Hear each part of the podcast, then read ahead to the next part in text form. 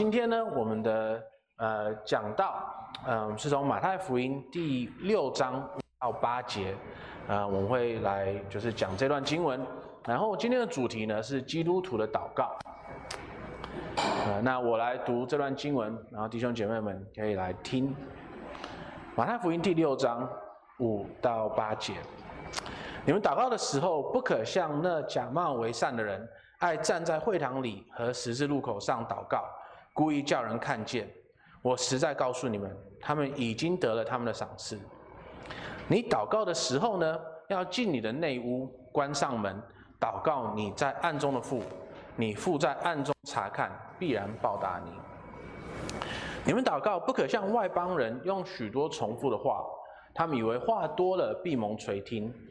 你们不可效法他们，因为你们没有祈求以先，你们所需要的。你们的父早已知道了。我们一起来低头祷告。天父，我们感谢你，我们可以来到你的面前祷告。啊，我们主，我们知道说，我们很多人在日常生活中面前向你祷告的这些事情，天父恳求你怜悯你的子民。虽然我们很缺乏祷告，可是你知道我们所需的一切。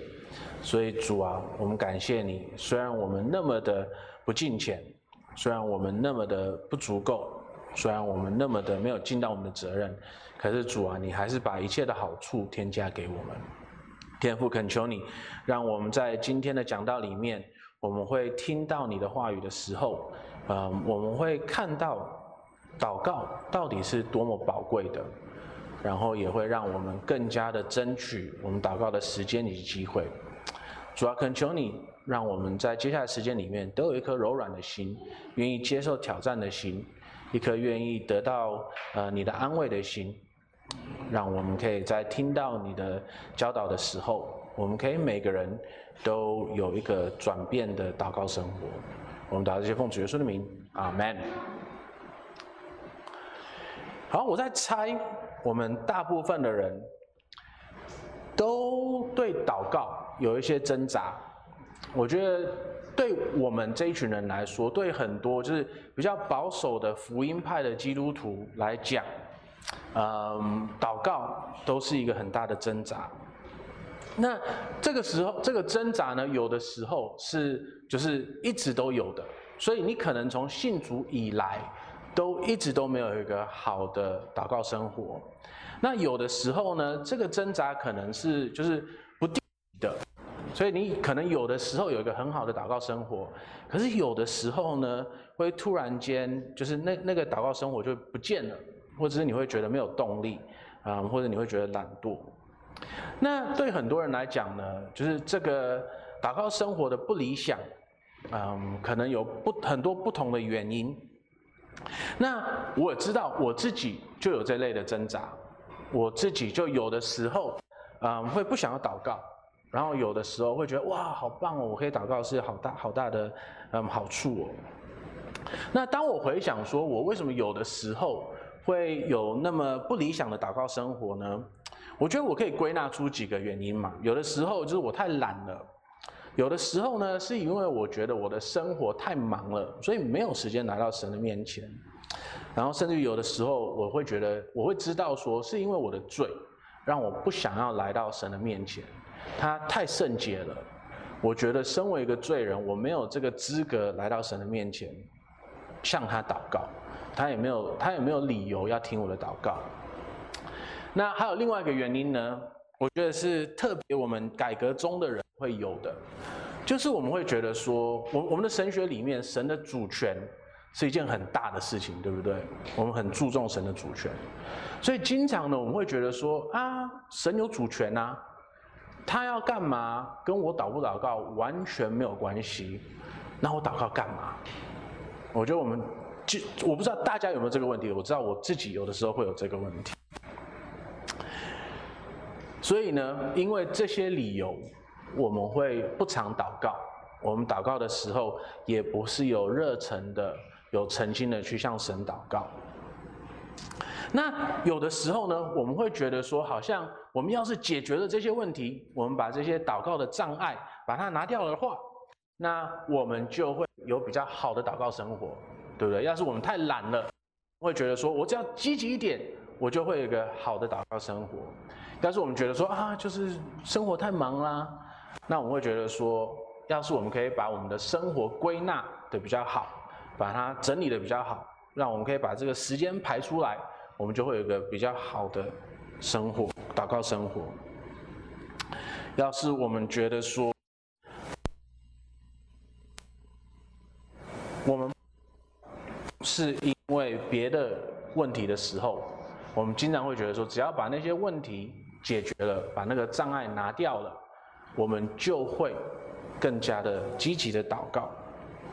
那问题是呢，是无论是我自己的个人的灵命生活里面，或者是我在跟会友们聊祷告这件事情的时候，见了，事实上我们把那些障碍拿掉的时候，不会导致我们有一个更好的祷告生活。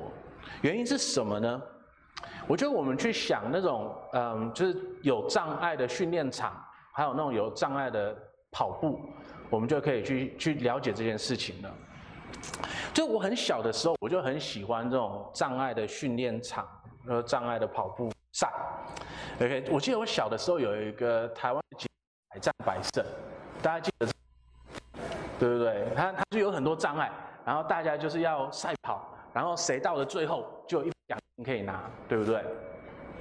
好，那我在长大的过程呢，嗯，我就是三不五时都会再去看那些就是障碍的赛跑，嗯，所以像英国，我们那时候有一个叫 Gladiator 的，嗯，就是有很多障碍，然后你后面有一群人要追你，然后你就是要赶快的，就是赢那个那个那那个赛跑。那最近呢，有一些像 American Ninja 或者在 Netflix 有一个叫 Beastmaster 的，就是它它都是我一个。只要想要放松、无脑的放松，我就会去看那种东西，呃，因为我不知道为什么，反正我就是觉得很娱乐。好，那事实上呢，我们在看这个障碍的竞赛的时候，有障碍的竞赛的时候，我我们只要想一下，我们就会觉得说这个东西很蠢，因为呢，它基本上它它的宗旨就是要让你从 A 到 B，从 A 点到 B 点。然后呢，他就故意的设一堆障碍在那里。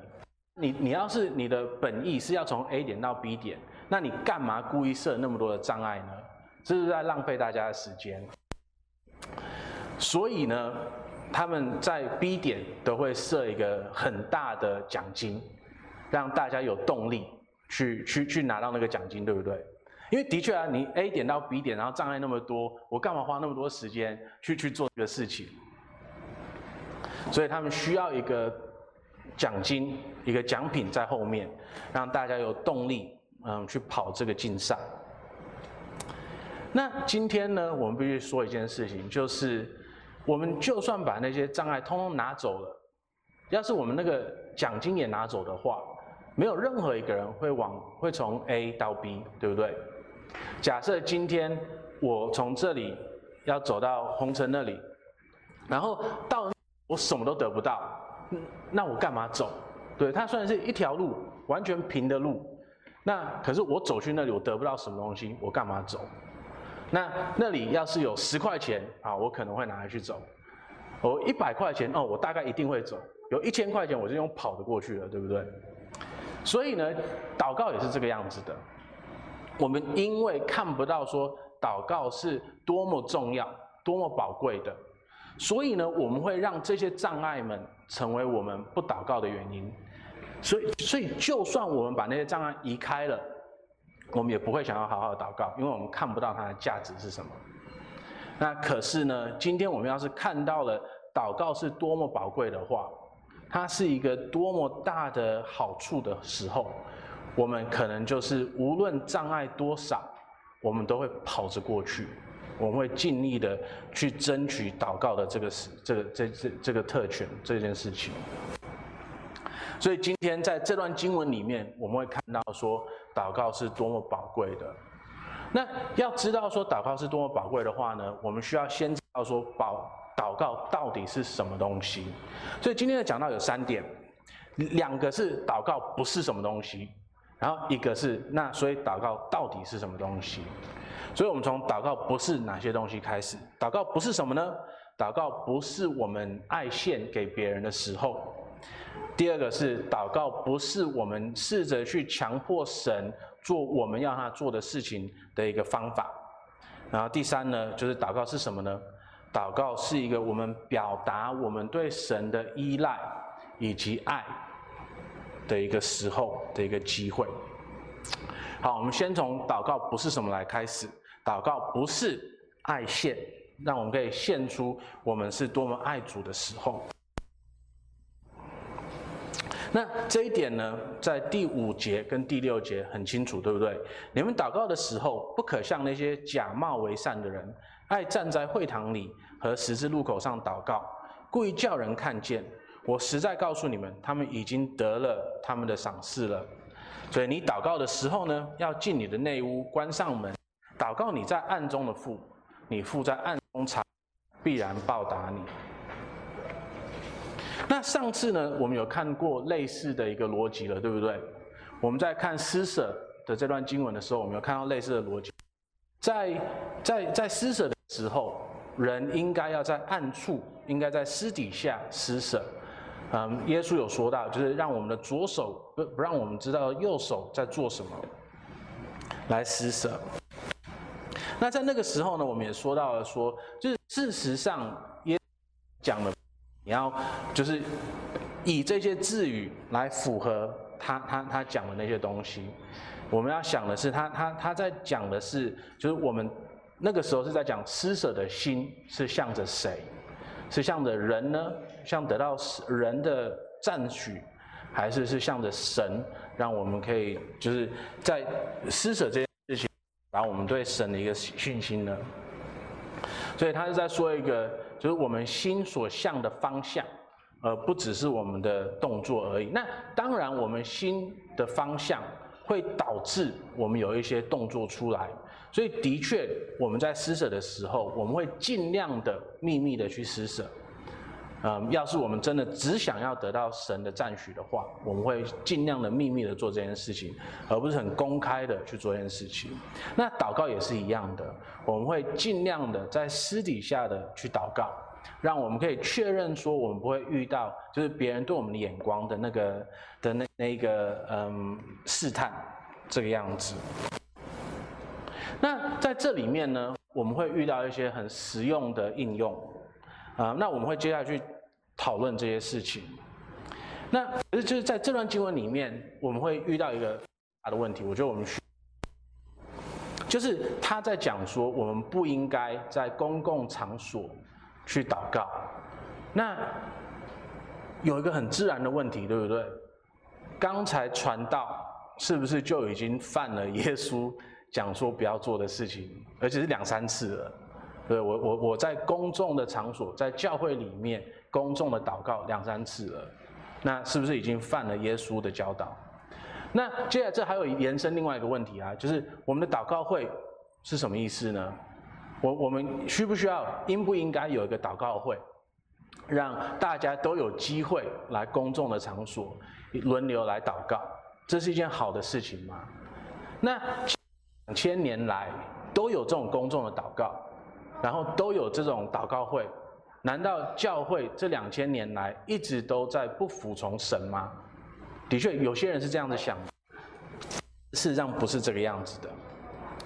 好，那我觉得在开始以前，我们必须说，就是的确有可能传道有这个试探，就是我错误错估了我那个时候到底在做什么事情。那个时候要是认为说我的祷告就是为了要。让你们知道我多虔诚，让你们知道说我多厉害，让你们知道说我的神学多好。那我的确犯了主耶稣基督啊，在这里说不要做的事情。可是呢，事实上，我们要要是我清楚的知道说我在讲台上面的祷告不是向着你们的，而是向着神的。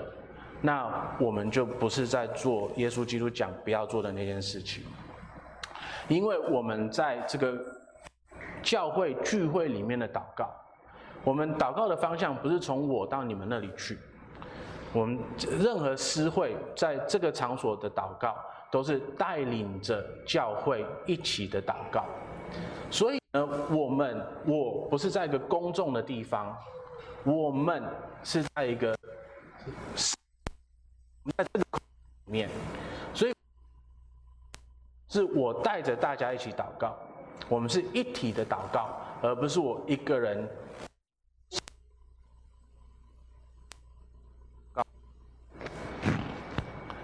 那这样子的话呢，我们就不是在做，就我不是献给你们看的。而是我们大家一起诚心的来到神的面前，一起祷告。那同样的呢，在嗯祷告会里面也是这个样子的。OK，我们不是每一个人在那里各自的公开的祷告，祷告给别人听，而是我们大家一起来祷告给神听。嗯，所以呢，我们就是最好，而不是每个人都爱献给别人看这个样子。好，那的确，就是有些人他们会把就是公众的祷告会、私会的时间等等的拿来就是教训会友们，他会利用祷告的时间来跟会友们讲说，好，接下来有些什么事情啊，或者是说他们会用祷告的这段时间来说，就是他自己的一些东西。那这个是不应该的，主耶稣基督他严谨的跟我们讲说，这是不好的行为。那可是好的行为会是什么呢？就是我们唯一的目的，是带领着大家一起来到神的面前，我们一起来向神祷告，而不是向人祷告。那难道这一个试探只有就是站在比较就是明显的地方的人才会有的吗？还有就是只要你不来祷告会，你就永远不会有这个问题吗？我觉得不会的，因为当我去拜访大家的时候，我有的时候会问人说：“哎，你为什么不来祷告会？”有的时候我会听到一个反应，就是：“哦，我觉得就是我们祷告会太恐怖了。我来的时候我会害怕，就是自己可以在大跟一起大家祷告的这个状况。啊，他觉得说，哦，好像祷告的时候说错了什么事情。”然后就会被长老骂，就会被传道骂，就就会就会丢脸等等的。那事实上呢，他这这这个思想的背后，嗯，他他也也是因为害怕人嘛，他他在意的是别人的眼光，他在意的是人的眼光，而不是神是他唯一的听众的这件事情。那 again，我再一次说，就有的时候的确这个东西是教会的错。有些时候，要是传道他过于的刻薄，他想要苛责每个人；要是嗯，长老他太爱炮轰别人，他可能就会建立起这个文化，让大家都害怕来祷告的这件事情。那这个是我们需要认罪悔改的地方。我们建立起了这个文化的话，我们的确需要。认罪悔改，那可是呢，会友们也有一个责任，就是他自己也要知道说，祷告的时候是他跟神之间的一件事情，他不需要在意别人对他的眼光是什么样子的，他需要知道说，圣灵的确在他的生命里面动工，他需要知道说，他祷告的，就算祷告的错了。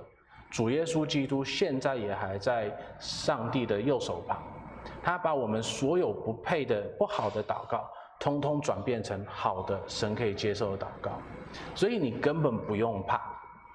然后长老跟传道呢，我们也需要知道这件事情，我们需要知道说，这个会有他可能还在一个，嗯，就是灵命还很幼稚的时候，所以呢，我们。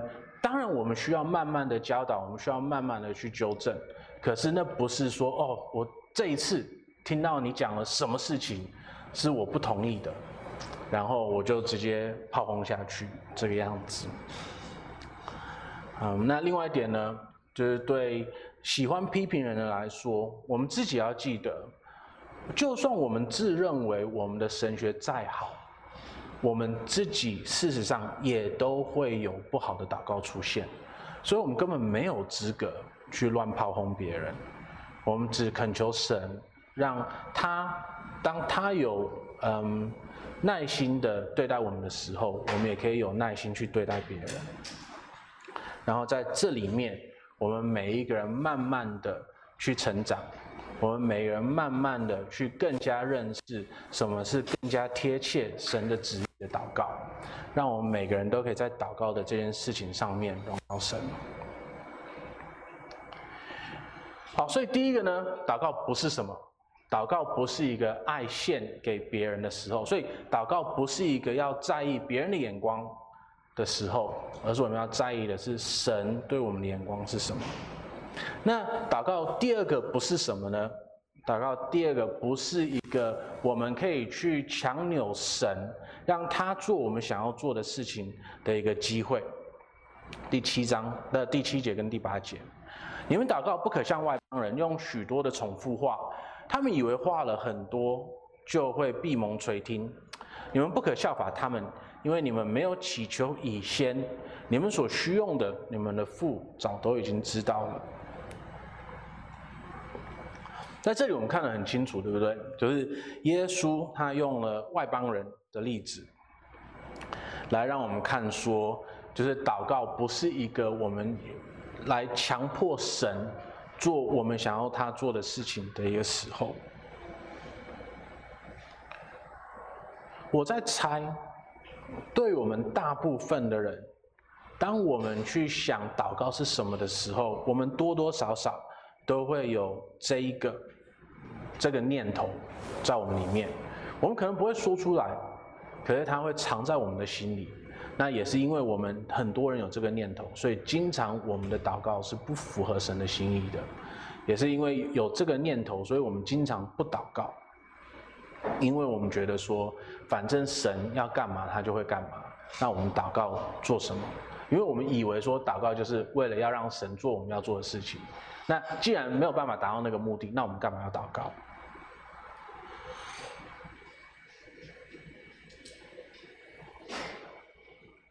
我们会有这个想法，主要是因为我们会觉得说，或者我们以为说，神跟我们是一样的。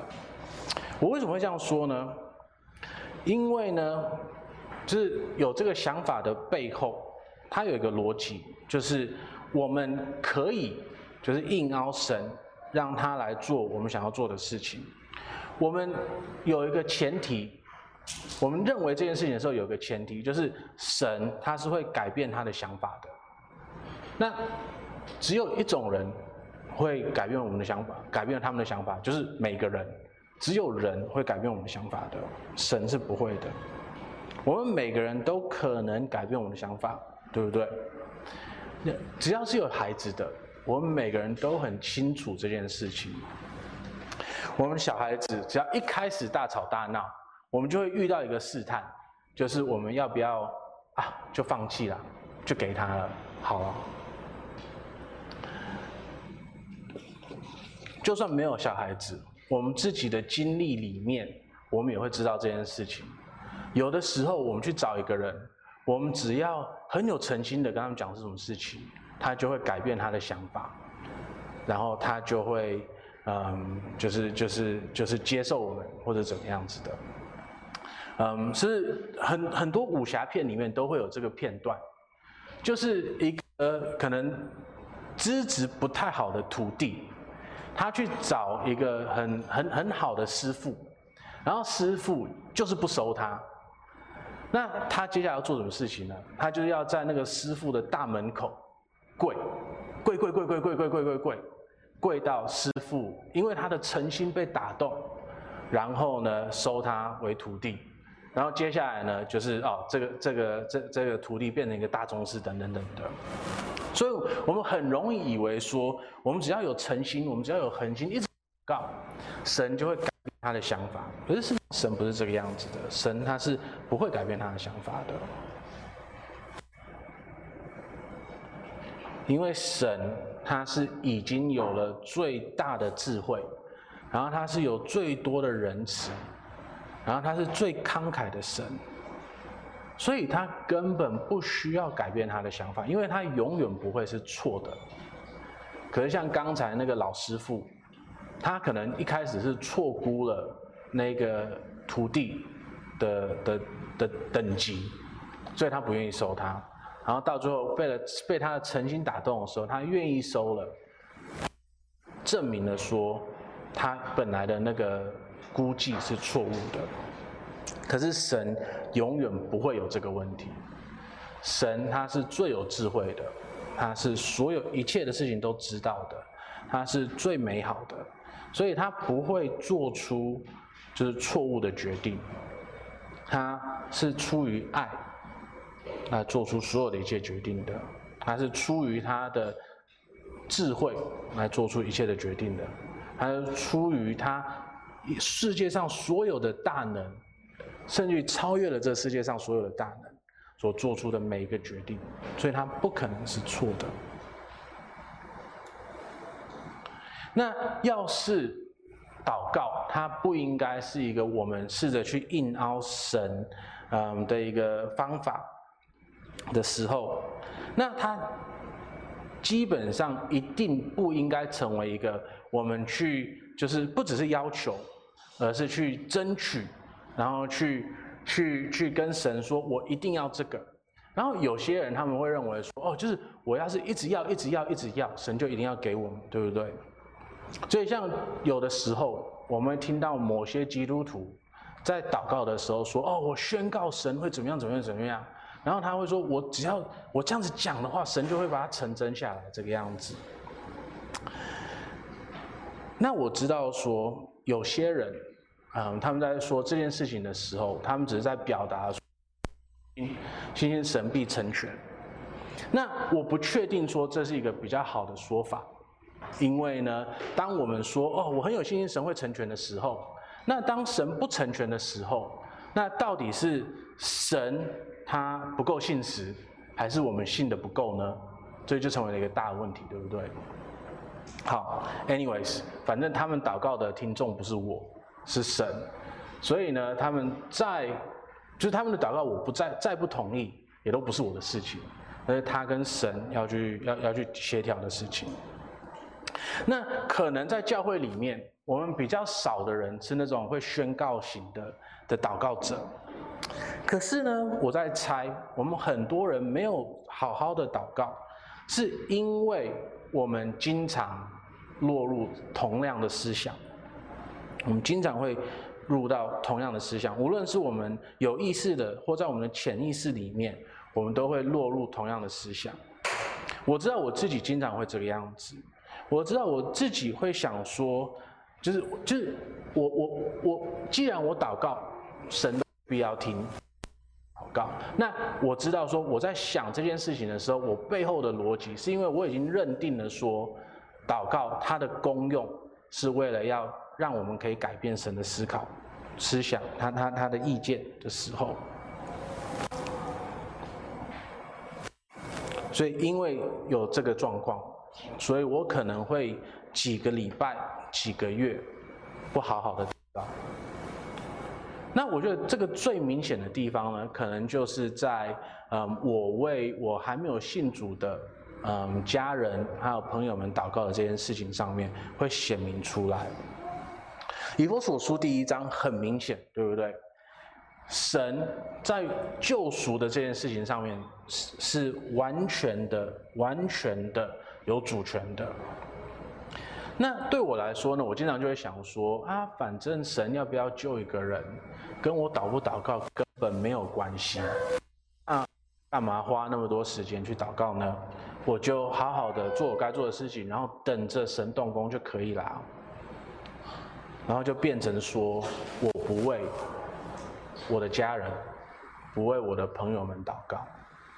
所以在这件事情上面呢，我们会看到说，基本上我犯了那些会宣告的祷告者一样的问题，就是我们那个背后的逻辑，就是我们错误解了祷告是什么。我们以为说祷告是为了要凹神的手。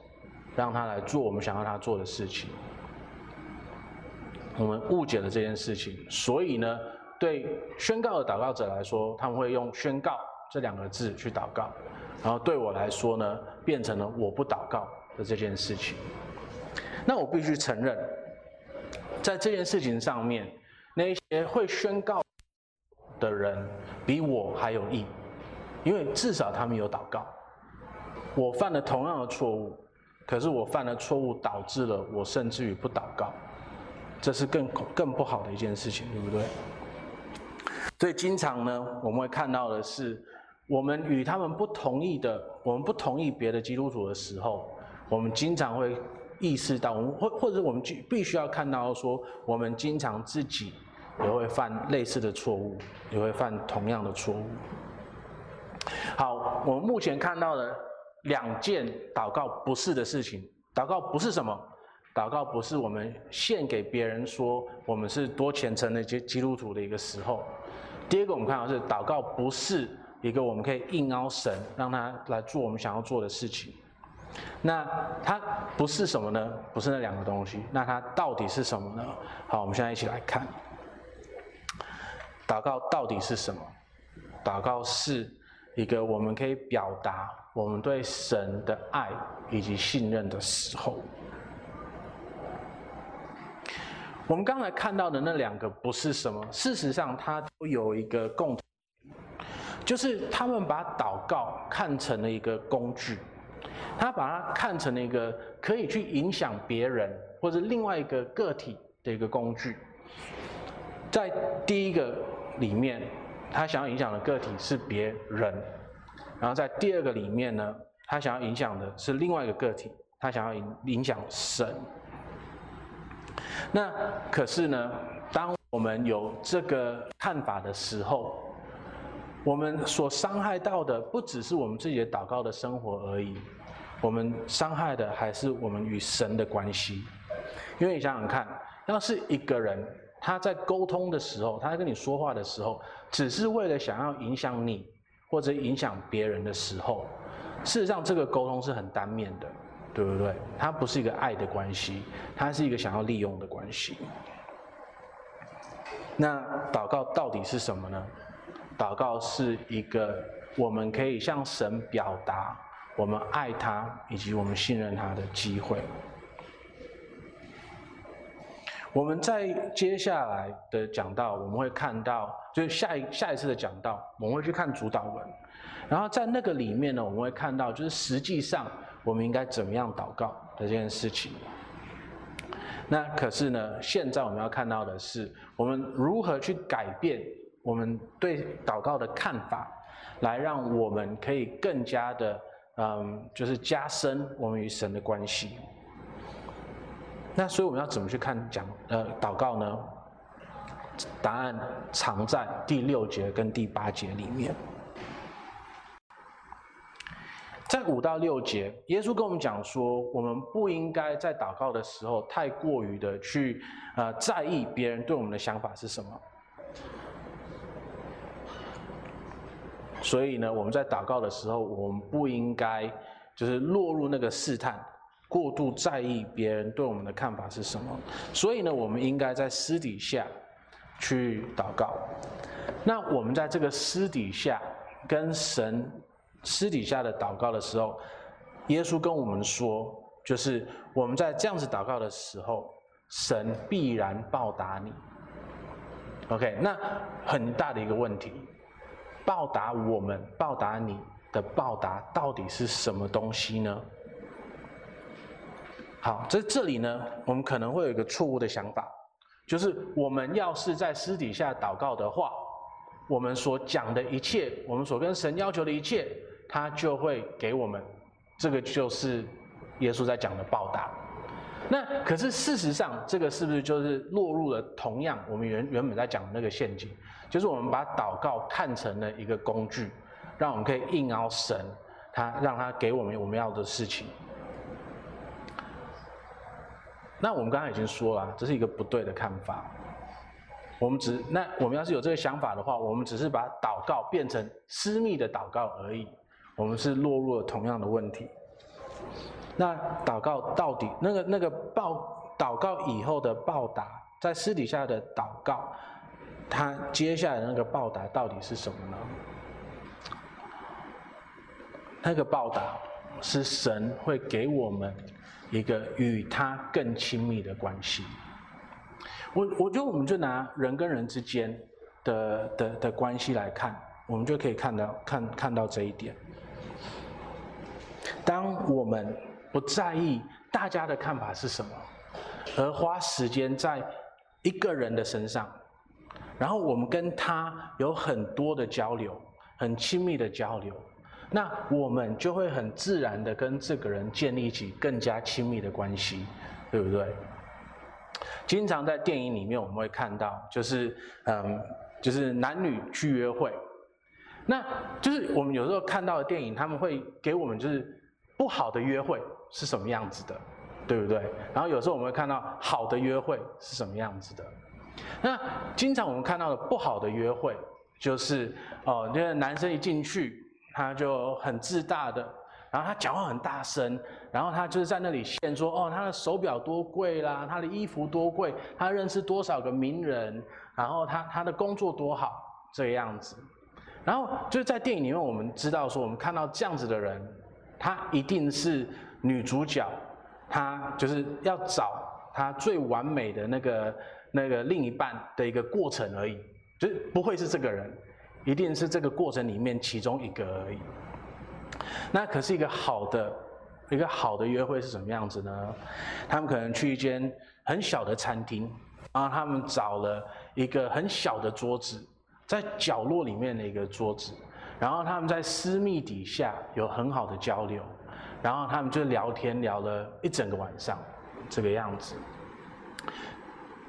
所以这个报答呢，就是我们在私底下亲密的与神交流的时候，我们会得到的报答，就是神会亲密的对待我们，我们会跟神建立一起更加亲密的关系。然后呢，在这个亲密的关系里面，我们是不需要用一大堆别的话语，重复的去跟神讲说我们到底要什么了。在这个关系里面，我们不用碎碎念的要求神说我们一定要什么东西，因为在这里面，我们可以很确定知道说我们跟他的关系是好的，然后他爱我们，他照顾我们，他所做的一切都是为我们好的，我们可以信任说他会把我们所需要的一切给我们。可是不只是这样子。我们知道说他是充满着爱，他有一切的权利跟能力的。我们不需要念他，因为他已经知道了说我们所需要的一切是什么。我们在第八节就看到这件事情。你们所需用的，你们的父早已知道。他是那一位知道我们所需要一切的父神，所以我们的神在我们要。问他要求他以前，他就什么知道了。所以，要是我们真的信任说他是爱我们的，他是有一切能力的，然后他知道世界上所有一切的事情的话，那我们就不用一直碎碎念的跟他要求我们想要的东西。我们可以相信说，他为我们好的东西，他一定会给我们；为我们不好的东西，他就一定不会给我们。那这样子的话，我们到底为什么要祷告呢？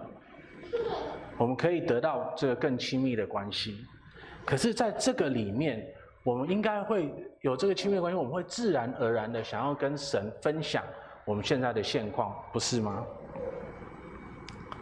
我我觉得，当我们人长得越来越大的时候，我们会越来越缺乏这种好的亲密的关系。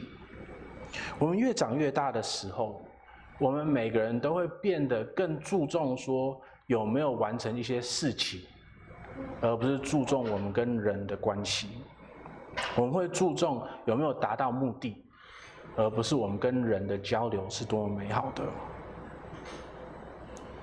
所以，慢慢的、慢慢的，我们每一次跟人聊天或者讲任何话的时候，我们都只是为了要达到我们的目的。有的时候，这个会出现在我们的婚姻里面，不是吗？可能你跟你的太太，可能你跟你的另一半，一天没有讲到十句话，然后每一句话就是：哎，我们等一下要吃什么？或者是哦，我们等一下要去哪里？哦，小孩子在哭，你可以去抱他一下？就是我们跟他们的那种互动，都变成了一个要达到我们目的、要做什么事情的那个互动。我们在公司里面可能也是这个样子的。经常我们在公司里面，我们跟任何一个人交流，就只是啊去做那个哦，我们来做什么东西，或者是那一类的那一类的事情而已。我们很少有机会可以好好的，就是花一点时间来跟一个人在一起，去聊一些有的没的的事情。所以对我们来说呢，因为我们跟人变成了那种越来越工具化的的那个模式，所以我们很容易把我们跟神的关系想成类似的一个关系。所以呢，当我们在就是跟人在一起的时候，我们会一不小心就觉得说，好像他们在跟我们分享说他的某个需要，那我们第一个反应就是要去解决他们的问题，或者说我们在反映我们的需要的时候，我们会有一股啊，你为什么不来解决我们的问题的那个心？可是明明人家没办法，可是我们还是有这个期待，就是因为我们觉得我们每一次的沟通都是为了要达到我们的目的而已。那可是我想要大家记得，我们小的时候，可能我希望大家小的时候都有过那种纯真的友情，就是那种我可以跟我的好朋友们自由的分享任何事情。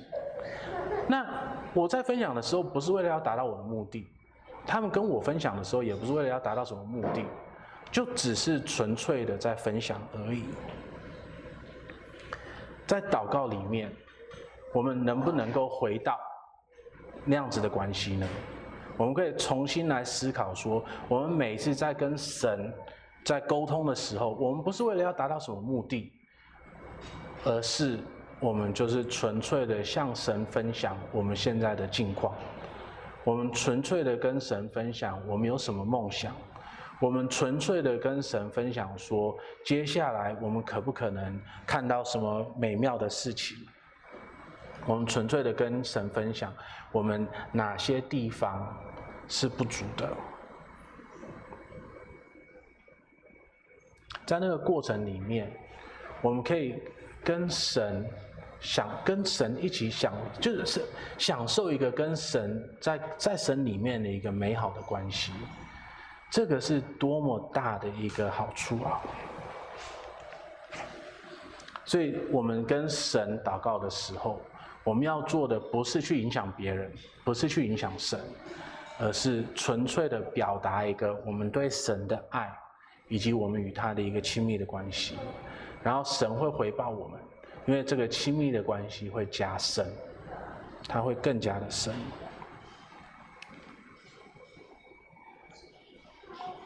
那这样子的话呢，我们要看到的是，这个是一个多么宝贵的一件事情。我们每一个人，在在现在的社会里面，我觉得我们基本上大部分的人，我们都缺乏这个亲密的关系，我们都缺乏这份亲密的友情。要是你有一个好朋友，是你可以这样子很单纯的分享的。毫无利益关系的、单纯的分享的，那这是一件多美好的事情啊！我建议大家，要是有一个这样子的朋友，有一群这样子的朋友，好好的珍惜他们。要是你跟你的另外一半有这样子的关系的话，感谢主，好好的珍惜你的另一半，因为这种单纯的关系是很少见到的了。我们每个人都活在这种。这这个问题里面，所以要是你有这样子的关系嘛的话，感谢主，你要你要知道说这是多么珍贵的一件事情。要是你没有的话，你的确可以去多发展、多开发这类的关系，特别是与你的另一半，因为你们本来就是要有这种关系的。所以呢，我们要是能与任何人有这个关系，它都是宝贵的，它都是很美好的。那可是你可以想象说，你要是与我们的市长有这样子的关系的话，这是多好的事情吗？我们要是跟我们的总统有这样子的关系的话，那是一个多美好的事情吗？那今天我们看到的是，我们不只是可以跟我们的市长有这种关系，不只是跟我们的总统这个关系，我们是可以与我们的神有这个关系的。那一位创造了全世界、有一切权柄的神，我们能够与他建立起这样子亲密的、美好的、信赖的关系，这是一件多么美好的事情！它超越了我们任何在世界上可以期待的一件事情。那一位全能的神，那一位知道一切的神。那一位创造这个世界一切的神，他跟你说，你向他祷告的时候，我们就可以享受在这一段美好的关系里面。那这样子的话，我们应不应该去物化他，然后把把把祷告看成一个工具来硬凹他，让他能够达成我们想要他做的事情呢？当然不应该啊。因为我们就丑化了我们原本应该要有的那个好的关系，我们把它变成了不应该有的关系。今天你要是不是基督徒的话，这段关系可以是你的，你只要愿意来到神的面前，你只要愿意完全的信任主耶稣基督，你只要愿意认你的罪，然后悔改，然后认主耶稣基督为你的主，那你就可以。慢慢的开始与神进入这段关系，甚至于可能是你会经历到一度一段的蜜月期，就是你会觉得哇，这个关系好美好哦。然后呢，因为你还是罪人，所以呢，在过了那个蜜月期以后，你很有可能就会变得像我一样，慢慢的物化神，慢慢的觉得说祷告只是要去影响神而已，或者去影响别人而已。而不是只是纯粹的、单纯的享受在那个美好的关系里面。那感谢主，你今天要是经历到了那个蜜月期，尽量让那个蜜月期延长吧。那今天你要是基督徒，你要是还是在那个蜜月期里面，太好了。要是你可以继继续的延伸那个蜜月期的话，或者是每一次重新的进入到那个关系里面的话，感谢主。让圣灵继续的在你的生命里面动工吧。可是，要是今天你处在的状况是啊，我好累了啊，我真的不想祷告了啊，为什么无论怎么祷告，神就是不听呢？我希望我们大家都可以回到耶稣基督对祷告的教导。他跟我们在说，我们要改变我们对祷告的看法是什么。对祷告的定义是什么？让我们重新的去看到说，祷告是一个我们对神表达我们是多么爱他，我们跟他的关系是多么的亲密，然后我们是多么的信任他的一个方式，而不是一个为了要影响他的一个工具。那这样子的话呢，我们会慢慢的、慢慢的再重新的拾起。我们祷告的生活，我们会有更加的有动力，去争取到这个美好的报报答。所以在我们结束的时候，我们来看一件事情。第五节，耶稣说什么？他说：“你们祷告的时候。”所以就像我们上个礼拜看到施舍一样。耶稣不是说你们一定要施舍，耶稣不是说你们一定要祷告，他不是命令我们一定要施舍或者祷告，他是在说你们祷告的时候，当我们祷告的时候，代表什么呢？耶稣认为祷告是一个自然而然会发生的一件事情。当我们与神的关系是好的，当我们很清楚的知道祷告是什么的时候。祷告应该是一个自然会发生的一件事情，而不是我们每一天都要硬排个某些时间去做的一件事情。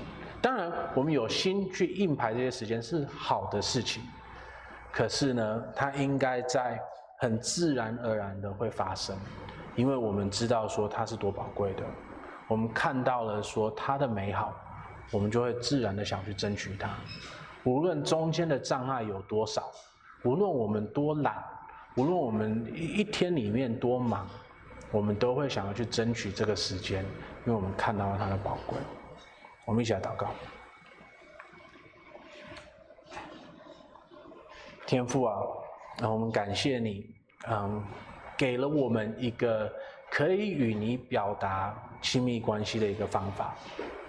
嗯，主啊，在这个世上，我们经常遇到人与人之间都是互相利用的关系。嗯，我们也会把这个关系投射到你的身上。可是主，我们感谢你。我们可以信任你，我们可以依赖你，我们可以爱你，我们也可以知道说你是爱我们的，因为你已经先把主耶稣基督给了我们。天父啊，恳求你，让我们更加的愿意，嗯，积极的去争取，嗯，这个可以祷告的时候，让我们可以每一次都向你表达我们与你的这段亲密的关系的美好。我们祷告，谢奉主耶稣的名，阿门。